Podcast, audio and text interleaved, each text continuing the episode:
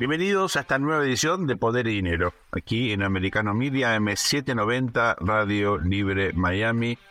Fabián, Santiago, ¿cómo están? Sergio, hola Santiago. Hola Sergio, Fabián, qué gusto de verlo. Ustedes saben que estamos a, ya cumpliendo un año de la invasión de Rusia a Ucrania, para muchos un punto de inflexión en la historia del sistema internacional. Probablemente salgamos de este conflicto de una forma muy diferente a la que entramos como eh, sistema internacional. Probablemente, bueno, veremos, ¿no? Con un cambio en el peso relativo de las potencias involucradas y otros países que indudablemente han sacado ventajas relativas justamente eh, por este conflicto. Eh, uno ve un mapa distinto con una OTAN que indudablemente está revitalizada como organización con un rol mucho más decidido de Occidente, tratando de respaldar a Ucrania, con por supuesto las eh, peleas, los bemoles, las inconsistencias, los matices que eso también eh, tuvo en este primer año. Pero bueno, el final de este año eh, de, de conflicto lo pone Occidente ante la demanda de Ucrania en la postura de, bueno, seguir apoyando obviamente en este caso al país agredido. Por supuesto, muchas especulaciones de cómo sigue la situación interna de Rusia y sobre todo el papel de Rusia en Europa y en Asia, obviamente también en Medio Oriente, el papel de China, en fin, esta reconfiguración del mapa geopolítico global es tal vez el, el dato más importante, más allá, y hay que recordarlo, del hecho de que estamos ante un hecho atroz, ante una guerra que se parece más a la guerra del siglo XX que a la guerra supuestamente del siglo XXI, como uno leía que iban a ser o que eran las guerras del siglo XXI, cortas, tecnológicas, con poco eh, involucramiento de, tropas. Bueno, ah, no está pasando eso. Eh, como toda guerra, ha generado un desplazamiento impactante de eh, emigrantes. Hay, bueno, la cifra varía según la fuente, pero por lo menos 7 millones de ucranianos que han tenido que desplazarse, ¿no? Algunos fuera de Ucrania, muchos dentro de Ucrania, eh, pero es un hecho desgarrador desde el punto de vista eh, humano, porque obviamente, bueno, los que estamos aquí, los que nos escuchan, tenemos algún abuelo, bisabuelo, padre, amigo que ha pasado por esto, y, se suponía que el mundo había construido mecanismos para evitar que esto vuelva a pasar, ¿no? Lo habíamos visto en Siria hasta hace poquitos años y parecía que era, no sé si la última vez, pero que tan atroz fue lo que ocurrió que, bueno, íbamos a lograr evitar otra vez esto y no, no lo podemos evitar. Un año de la guerra, ¿qué eh, reflexiones merece? Bueno, un año de la guerra, como, como siempre reitera Santiago, muchas veces las expectativas de los analistas, especialmente los analistas económicos, era que iba a ser una guerra rápida, que Rusia iba a ganar rápido, o después ese mismo clima pasó a que Ucrania iba a ganar rápido, y para los que estamos en ámbitos así más terrenales y más ligados a la guerra, pasó lo que debía pasar. después de que Ucrania paró el ataque ruso, Rusia tampoco es un actor menor en capacidad militar. Y estamos en una guerra, ahora que está de moda esta película Sin Novedad en el Frente, ¿no? 1917 y uno ve las imágenes de los últimos 3, 4 meses de la guerra de Ucrania, aparece parte de esa película. Trincheras, minas, alambre de fuga, combate cuerpo a cuerpo, lanzamiento de granadas a 20 metros. Estamos en una guerra de, desgaste, preparándose para, para lo que va a pasar a partir de abril, mayo, junio, donde las cosas se van a empezar a mover a una escala mayor. Ya Rusia no van a ser 200.000 hombres, sino van a ser 400, 450.000 hombres. Ucrania, obviamente, también reforzada por Occidente, sus propias levas. Vamos a una guerra de mayor escala que el año pasado. No, no solo no terminó, sino que va, va subiendo, ¿no? En, en cantidad y en, en, en letalidad. Estamos hablando de una guerra que entre los dos bandos Estamos hablando ya casi, algunos calculan 300.000 muertos y heridos. Una magnitud que no, no veíamos desde la, quizá desde la guerra de Corea. O tenemos que remontarnos en poco tiempo más a la Segunda Guerra. Ya ustedes saben, amigos, que yo lo escucho mucho, digamos, uno de mis maestros, además de ustedes dos, es el Rosendo Fraga.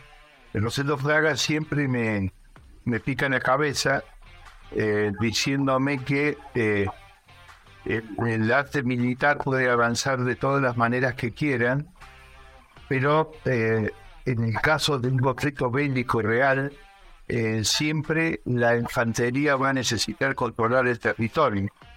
Eh, con lo cual, digamos, eh, la verdad si hay algo que me ha sorprendido en esto, ha sido el tremendo error de inteligencia rusa de creer que, que los, los, ucranianos, evidentemente los primeros movimientos estaban diseñados como para que los ucranianos, cuando vieran aterrizar los primeros paracaidistas rusos, eh, dijeran, bueno, no vamos a luchar contra los rusos y nos andemos. Evidentemente, eh, esto realmente me sorprende como, evidentemente, eh, los rusos han, han subestimado y continuamente siguen subestimando el hecho de que Ucrania está presidida por un comediante. Recordemos el, el hecho del fantasma de Kiev. El fantasma de Kiev era un super piloto de combate que decían que desde el primer día estuvo por semana y había derribado como 26 aviones, incluyendo Sukhoi 35, Sukhoi 57, había derribado los aviones que los rusos todavía no fabricaron incluso, y, resulta que después se supo oficialmente que en realidad el fantasma de Kiev desgraciadamente fue derribado el primer día del ataque ruso, el primer día, y eh, protagonizó el derribo con una batería de S-300 desde Bielorrusia. Fue el derribo eh, más largo de la historia, es decir, a más de 150 kilómetros de distancia, y desgraciadamente no se pudo inyectar y murió el primer día. O sea, todo era una fantasía. Ahora, eh, la fantasía de que existe un Rambo ucraniano, bueno, de nuevo, los rusos se comieron todo eso. A mí no me sorprende que los rusos hayan fracasado en la primera embestida militar porque ya tienen toda la historia ahora. Es decir, siempre arrancan perdiendo desde el punto de vista militar. Se ve que en la cultura de ellos o en la doctrina militar, eh, por ejemplo, el, el titular de Wagner dice que eh, el ejército ruso es lo más burocrático que existe en el mundo. Y lo dice eh, él, digamos, de manera que evidentemente tiene lugar. Lo que pasa es que una vez que esa máquina se pone en marcha, esto iba a terminar siendo tan sangriento como, como termina siendo, porque como dice Rosendo, si estuviéramos hablando de una escaramuza, de un ataque dirigido como hace Israel, por ejemplo, sobre blancos en Medio Oriente, es una cosa. Pero si estamos hablando de una guerra que busca controlar el territorio, no queda otra que los combates cuerpo a cuerpo y una, y, una imagen de sangre. Santiago, Fabián, tal vez eh, el hecho que en mi opinión más ha eh, conmocionado la opinión pública es que estamos hablando nuevamente del riesgo de una escalada nuclear, ¿eh? de una guerra nuclear. Todo el capítulo nuclear parecía que se había ordenado, parecía, lo digo siempre obviamente con cautela, luego de eh, la caída de la Unión Soviética, con los tratados que conocemos, con el rol de los eh, regímenes internacionales. Bueno, hablamos acá obviamente con, con, con Grossi y, y la oportunidad de tener de primera mano ¿no? lo que significa un organismo internacional involucrado en la cuestión nuclear, con las limitaciones que obviamente siempre tienen. Pero bueno, parecía que era, era un tema que se había ordenado dentro de un contexto siempre de vulnerabilidad e incertidumbre eh, internacional. Ahora esto no es así, las amenazas fueron permanentes de utilización de armas nucleares, eh, la chance de que esto termine en una amenaza nuclear todavía no puede lamentablemente eh, descartarse. En todo lo contrario, a medida que pasa y se, se extiende el conflicto, más chance hay de que terminemos con tal vez un arma táctica, no, no, no una eh, explosión como la de Hiroshima, Nagasaki, pero obviamente sería algo eh, muy significativo para la dinámica posterior, porque siempre en estos, estos, casos no hay que pensar lo que pasa, sino las consecuencias de lo que pasa. Eh, no sé qué reflexión les merece, pero creo que es uno de los capítulos más traumáticos de este conflicto, ¿verdad? Muy breve, Sergio. Nunca en la historia de 1945 tuvimos un periodo donde una vez por semana una de las potencias nucleares amenazara con lanzar armamento nuclear. No pasó nunca. Creo que llevamos 50 amenazas de uso de arma nuclear. Dos, y gente muy importante de la academia y de los estudios estratégicos advierten que hay una posibilidad cierta si Rusia ve colapsar eh, sus, dominios, especialmente los que controló a partir del 2014. Y tres, el anuncio de Putin hace pocos días de salirse temporariamente del acuerdo de armamento estratégico, ya no armamento táctico, sino misiles nucleares de largo alcance, los ICBM, ¿no? que era un paraguas que mantenía mutuamente vigilado los complejos misiles balísticos del 1991. Bueno, Rusia acaba de anunciar que se retira transitoriamente de ahí. O sea, ya no estamos hablando del problema a nivel táctico, sino a nivel de los misiles que puede llegar a Nueva York para California. Y vamos a lo concreto, la renovación de la eh, tecnológica del armamento nuclear ruso es enorme. De hecho, hay un informe de, no sé si del Pentágono o de alguna institución vinculada a Occidente, que habla de que ya son más de 80 los carros móviles que disparan, digamos, misiles que pueden tener tres o cinco cabezas cada uno. Es decir, eh, Rusia está moderna. Hay que recordar que hablan de miles de armas nucleares, pero con 300 construyen el mundo, digamos. Y bueno, nos quedamos sin tiempo, amigos. Después de esta pausa, vamos a una breve pausa y continuamos con este tema que es obviamente tan conmocionante y eh, bueno, que probablemente y lamentablemente escale en, los próximos tiempos. No se vayan, ya volvemos con más poder y dinero. Bienvenidos a este segundo bloque de Poder y Dinero aquí en Americano Media, AM790, Radio Libre Miami, como les comentábamos en el bloque anterior. Vamos a entrevistar ahora eh, a un militar de enorme jerarquía, el general Julio Hank. La idea es entender qué es este nuevo mundo a un año de la invasión de Rusia a Ucrania, el riesgo nuclear, la conformación de un nuevo sistema internacional, la seguridad como prioridad. En nuestra opinión siempre lo fue, ahora me parece mucho más visible y nadie puede dudar que la seguridad sigue siendo eh, hoy la prioridad en el concierto de eh, naciones que están buscando un nuevo orden o vamos a un desorden generalizado. Generar un placer tenerlo con nosotros. Eh, gracias por acompañarnos. ¿Cómo está? Bienvenido, Julio. Gracias, bienvenido. Eh, gracias por llamarme y realmente honrado de estar con ustedes. Generalmente te convocamos, Julio, primero por tu larguísima experiencia militar, tu profundo conocimiento de Estados Unidos, donde fuiste agregado muchos años, tu pertenencia a la Fundación Eisenhower, sos uno de los destacados fellows de la Fundación ese recordado militar y presidente que fue Eisenhower, y además porque se habló mucho de tanques y de refuerzos y de Leopard. Cuando se habla de tantos tanques, siempre me acuerdo de vos, general de caballería, ¿no? ¿Cuál es tu balance a 12 meses del inicio de esta invasión, Julio? Bueno, balance, para hacerlo breve, eh, el, el principio diría yo que fue el fracaso muy visible de una ofensiva rusa que se había tomado tres o cuatro meses con sus tropas puestas en la frontera, con lo cual les provocó un desgaste innecesario y se lanzó por dos ejes desde Chernobyl y Sumy hacia Kiev.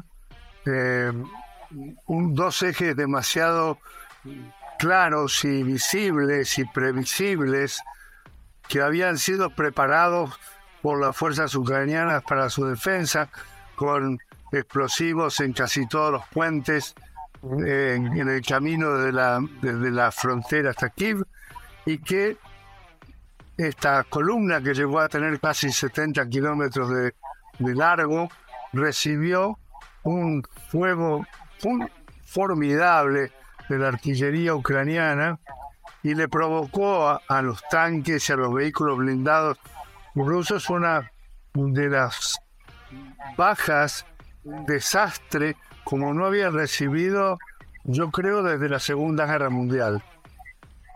Entonces esto fue el comienzo. Luego vinieron una serie de intentos de reconfirmar la invasión. Finalmente lo trajeron al general que conducía eh, las tropas en Siria, en, The Syrian Butcher, y para que salvaran las papas, se llevaron las tropas hacia el norte y volvieron sobre los seguros, sobre el este y sudeste, eh, en el Donbass, los dos eh, obras que, que ya habían levantado en armas en el año 2014 en los cuales tenían cierta base. ahí se llevó toda la fuerza que sacaron del norte, eh, Ucrania había tenido prácticamente siete años de preparación desde el 2014 hasta el 21 para prepararse para una ofensiva que se les había anticipado. Y bueno, ahí cambiado el frente, tuvieron que soportar una ofensiva importante, pero de nuevo Rusia marcando la incompetencia de sus tropas, es decir, falta de trabajo de, eh, fuerzas conjuntas, de combinación de efectos de artillería y movimientos blindados y de infantería, muy poca acción de la Fuerza Aérea rusa y aparecieron entonces los nuevos eh, actores de este conflicto, que fueron los drones.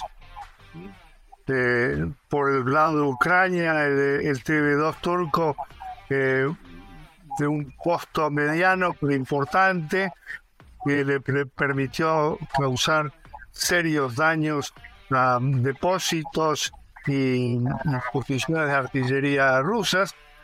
por el otro lado, Rusia respondió con la compra de los, los drones iraníes kamikaze que le permitieron hacer grandes daños a la infraestructura tanto energética como de comunicaciones, vía férrea, etcétera, de, de Ucrania. Y finalmente la aparición de los más baratos, los drones cuadrópteros, los de cuatro eh, pequeñas eh, especies de, de hélices, sí, que son muy baratos, esos se pueden comprar por ciento y pico de dólares eh, eh, en el comercio común, pero que distribuido las a nivel táctico, a los niveles de más próximo combate, les permitían obtener una información detallada, es decir, como observadores adelantados, como eh, que les permitía corregir los fuegos de su propia artillería y al mismo tiempo adelantar la ubicación de las posiciones. Así que yo diría que en estos primer años de guerra, el actor privilegiado han sido los drones, en segundo lugar, los misiles, eh, en particular la artillería de cohetes de precisión. Eh, ustedes saben, Rusia tenía una historia de hacer de la artillería su arma principal. Bueno, eh, Ucrania tenía parte de la artillería rusa en su poder, pero claro, no tenía la misma capacidad de abastecimiento de munición.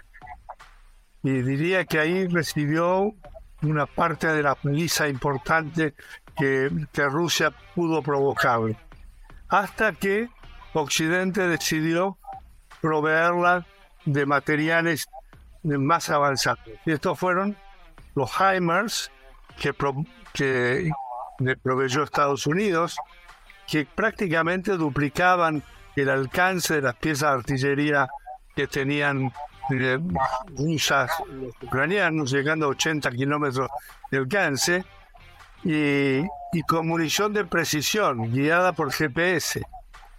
Y simultáneamente el Reino Unido les proveyó una munición para cañones de 155 milímetros, la llamada Excalibur, que es también de altísimo nivel de precisión. Bueno, estas dos cosas le provocaron explosiones en depósitos y también sobrepuestos de comando ruso que crearon mucha incertidumbre y que fueron los que facilitaron la contraofensiva eh, ucraniana de agosto-septiembre. En resumidas cuentas, mirando la geografía, eh, el norte de Ucrania se liberó, eh, el noreste, donde estaba Kharkiv, una de las ciudades que en principio habían caído en manos rusas y luego quedaron liberadas. Ucrania en su, en su contraofensiva logró recuperar miles de kilómetros cuadrados y yéndose hacia abajo logró recuperar Gerson, una capital de un oblast pero al mismo tiempo un puesto importante porque ahí están los talleres marinos de toda la flota que por el Mar Negro entraban por el Níper hasta esa capital. Así que en este momento yo diría que eh, los rusos se vieron obligados por los fuegos de artillería y por la penetración ucraniana a abandonar todo el territorio al oeste del río Níper y a fortalecerse en la, en la orilla este. En ese lugar están Julio, eh, ¿te parece? Vamos a un breve corte y, te vamos a preguntar sobre tu perspectiva de lo que viene. Bueno, el año que viene de este año. Ya volvemos. ¿Cómo no? Lo último para decirles es que eh, las fuerzas mercenarias del grupo Wagner fueron lanzadas a la cabeza, medio como cabeza eh, para ser golpeada. exactamente, sobre la, ciudad de Bakhmut, que no la han logrado todavía conquistar. Y ahí está. bueno, adelante. Eh, creo que creo que Fabián conviene dejar planteado algo antes del, del corte. Eh, ¿Qué proporción en general, digamos, para, para verlo en la pausa, el territorio ucraniano ha logrado controlar digamos, está logrando controlar Rusia, digamos, porque he visto algunos informes ahí, incluso de fuentes occidentales, que hablan de un 20 y un 25% del territorio de Ucrania al comienzo del conflicto que Rusia controla. Bueno, entonces, eh, esto, esto es importante, ¿no es cierto? Y también qué riesgo, en su opinión, puede correr la posición rusa en Crimea, que me parece que esto va a ser determinante para el eventual uso de armamento nuclear tácticos. Si le parece, vamos a esto el luego de la pausa general. Uno adelante, sí, encantado. Bienvenidos a este nuevo bloque de Poder y Dinero, aquí en Americano Media, AM790, Radio Libre en Miami. Estamos entrevistando al general Julio Han, que tiene una enorme trayectoria como militar, eh, tiene una experiencia dilatada a pesar de su juventud en los Estados Unidos. Eh, y la verdad que estamos eh, por lo menos en lo personal es un placer escucharlo. Eh, uno pensaba que conocía algo del conflicto hasta que lo escucha General Han y con una capacidad de síntesis notable. Nos puso en el primer bloque de la entrevista, bueno, eh, blanco sobre negro todo lo que ocurrió estos 12 meses. Eh, Santiago había planteado una pregunta que yo creo que es crucial, ¿no? Y es qué porcentaje del territorio de Ucrania está controlado por fuerzas rusas, hasta qué punto puede correr riesgo o no la posición que Rusia había logrado consolidar en, Básicamente, ¿no? Sergio, no podemos perder de la entrevista con el general Hank para saber que nos eche un poco de luz, porque nuestro compromiso general con la audiencia no es decirle lo que quiere escuchar Occidente, sino la verdad. Entonces, obviamente, digamos, si Rusia está controlando un cuarto del territorio ucraniano, resulta difícil transmitir que está eh, ganando mucho, ¿no? No, evidentemente, eh, en principio es muy difícil establecer exactamente el porcentaje de la superficie, pero está alrededor del 20, quizás un poquito menos del 20% después de las últimas contraofensivas. Pero los frentes no están estáticos, se están moviendo. Respecto a Crimea, es cierto que la artillería que ha recibido eh, Ucrania y las que Ayer Biden ha prometido enviarle, que es un HIMARS que casi duplica la, el alcance de los 80 kilómetros. Se habla de 150 kilómetros de alcance para las nuevas, los nuevos cohetes de artillería de HIMARS que va a recibir Ucrania. Claramente, eh, Crimea quedaría bajo el fuego de artillería si así se deseara. Aquí el problema que se plantea eh, es cómo van a reaccionar ambos bandos, ¿no? Eh, ¿Cuáles son los, problemas que están enfrentando? Rusia estaba enfrentando primero una carencia de tropas instruidas. Hizo un, reclutamiento de 150.000, lo instruyó en algunos lugares de Moscú y que ya están en el frente. Y tienen desarrollo un, un reclutamiento de 300.000 que está finalizando la parte básica de su instrucción. Nadie sabe exactamente a qué niveles se ha llegado con esto, pero que irían en refuerzo básicamente para lograr conquistar totalmente el Donbass, es decir, los dos oblas, Donetsk y Lugansk, que no han podido llegar a concretar su, su dominio completo, es decir, hasta el límite político interno que estas provincias tenían dentro de Ucrania. Están más o menos dos tercios de ambas provincias ocupadas este, por los rusos, pero no han logrado completarlo. Entonces, el primer esfuerzo va a ir allí. El segundo esfuerzo, que ya se está desarrollando, es para eh, volver a retomar Gerson, abajo. Eh, para esto están bombardeando la ciudad prácticamente diariamente, prácticamente es una ciudad vacía, eh, pero no han logrado cruzar el Níper y volver a tomarla. La gran duda es con, qué, con, qué, contesta eh, Ucrania. Todos hablan de que Rusia está preparando la contraofensiva del comienzo de la primavera. La gran ofensiva, no contraofensiva. Y que Ucrania se está preparando para una contraofensiva sobre el fin de la primavera, porque está esperando la llegada de los materiales prometidos por Occidente. Ustedes saben, Occidente le ha prometido tanques, Leopard 1, eh, España, Leopard 2, de Polonia, eh, de Alemania y de otros países del norte, Abrams M1 eh, que va a mandar eh, Estados Unidos y Challenger que va a mandar el Reino Unido. Esta masa que llegará alrededor de los ciento y pico tanques a Ucrania son elementos útiles, muy útiles para esa prevista contraofensiva. El problema de Ucrania es el personal. Primero, en cuanto a capacidad para manejar materiales nuevos que no son propios. Porque hasta ahora ha estado manejando tanques rusos y tanques hechos en Ucrania, bien conocidos por ellos, pero no tiene capacidad de, digamos, entrenamiento como para ser muy eficientes en el manejo de algunas tecnologías que son medias complicadas el Leopard 2, por ejemplo. Eh, en cuanto a, y, de claro, muy costoso mantenimiento, el Abrams pasa lo mismo.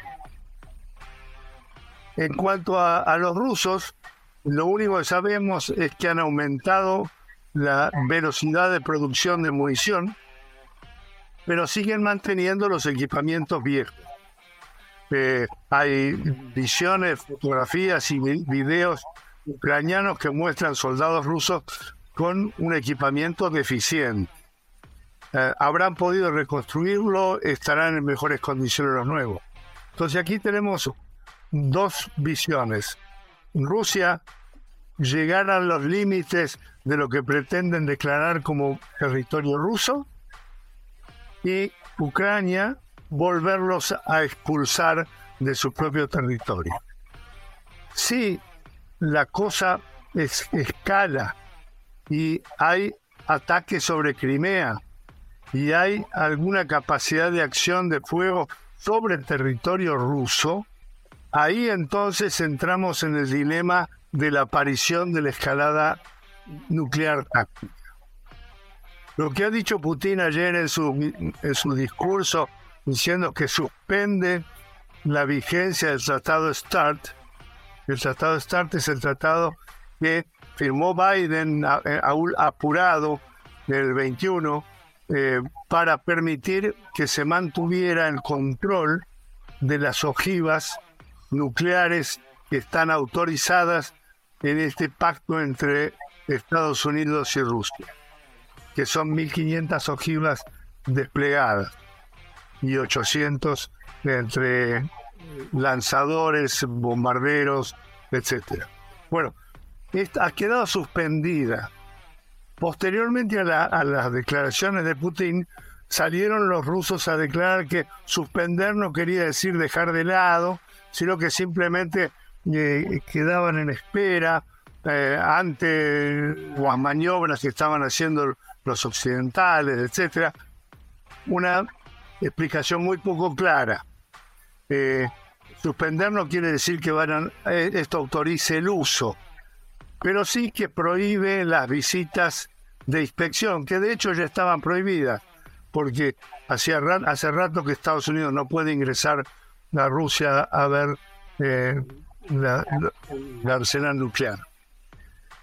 Consecuentemente, yo lo considero que esta suspensión es solamente una amenaza sobre lo que puede venir si el conflicto escala. Rusia está teniendo problemas internos, no tanto en su economía como en, su, en, el ánimo de su pueblo. La tropa en general carece de la motivación que tiene la Ucrania. La, tropa ucraniana defiende su, su patria.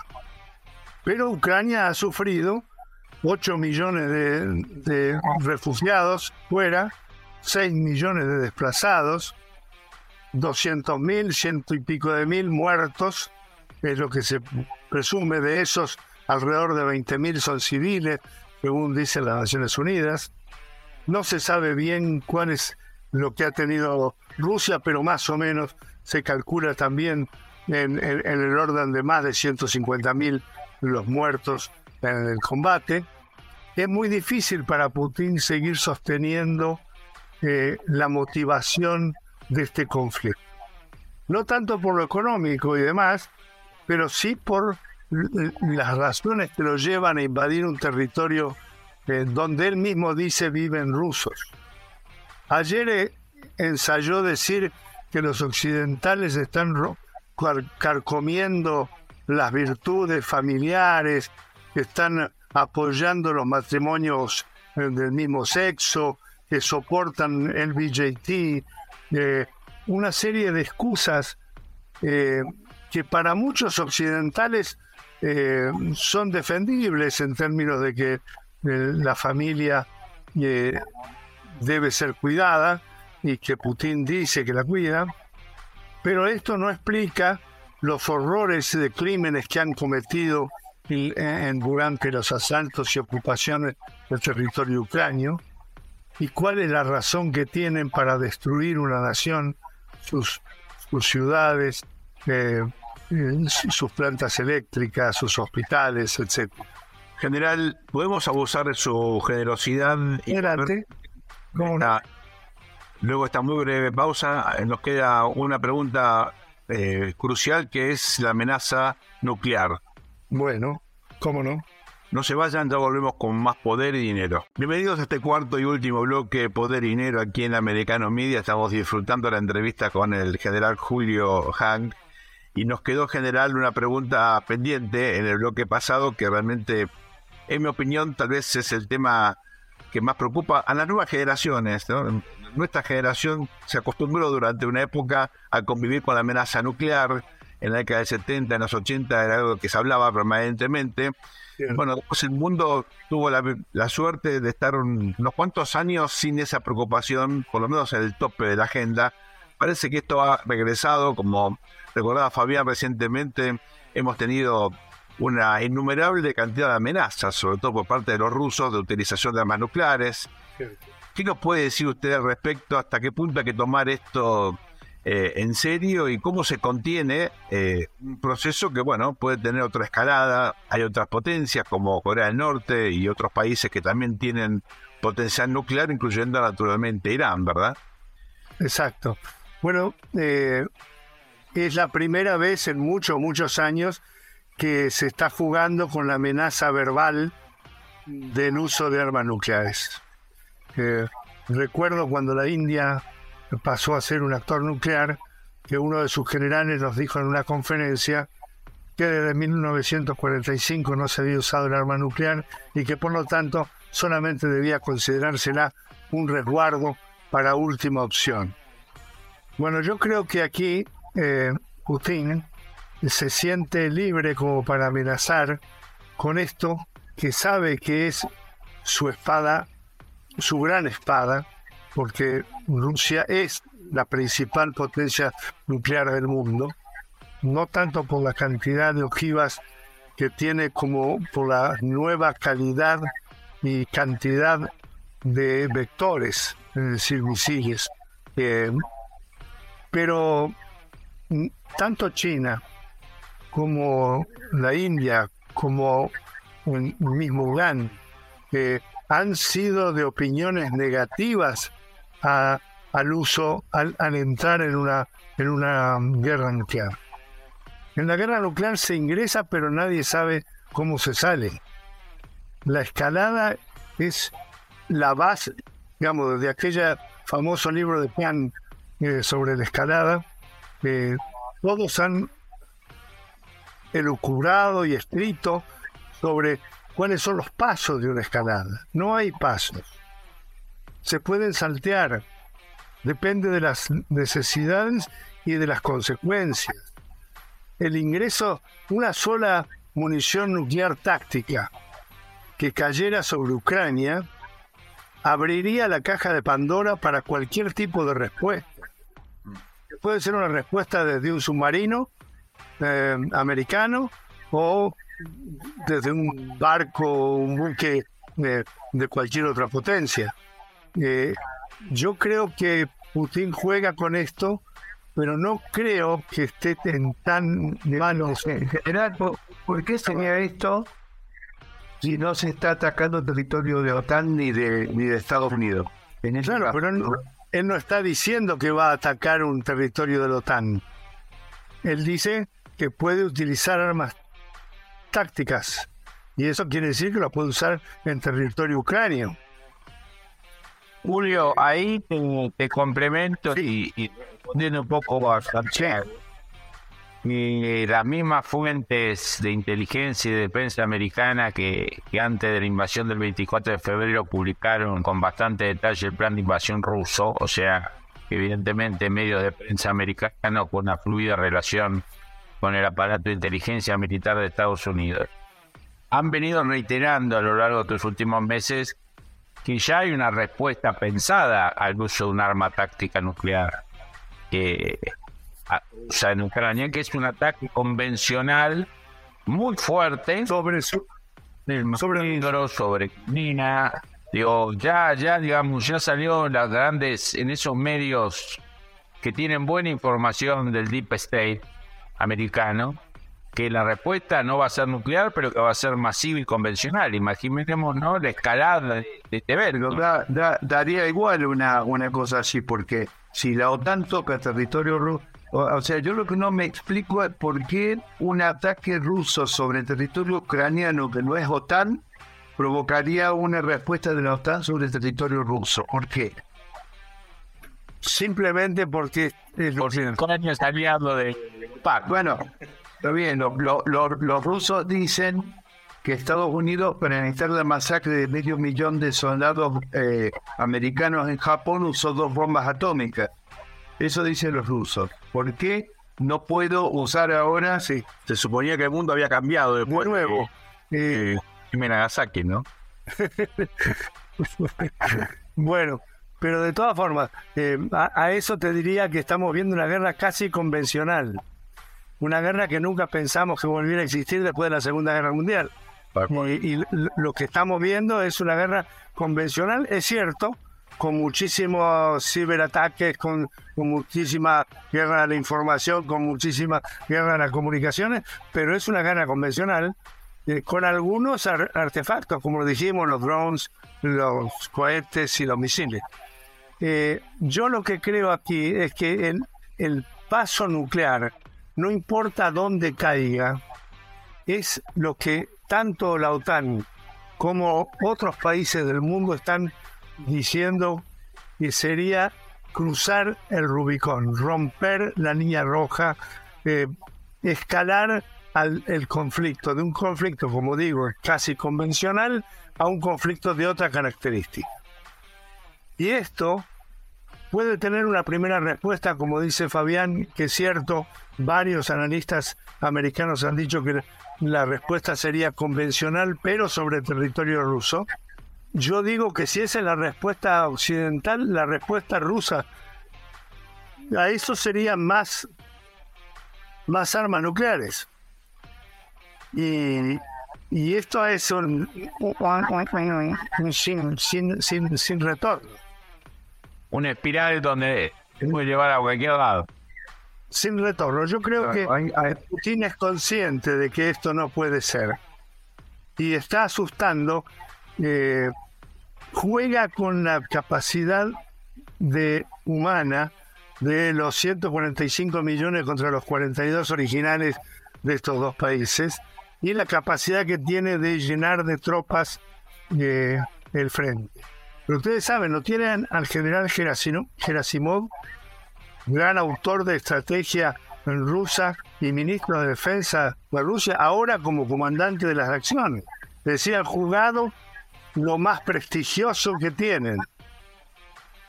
Eh, ayer, tanto el, el, líder eh, de las tropas Wagner como el líder de las tropas chechenas, eh, los dos han dicho que les están restando apoyo, que no les están dando munición, que los están mandando al muere, que hay muy mal ambiente. Exactamente, que los rusos sabotean a los mismos que mandan al frente.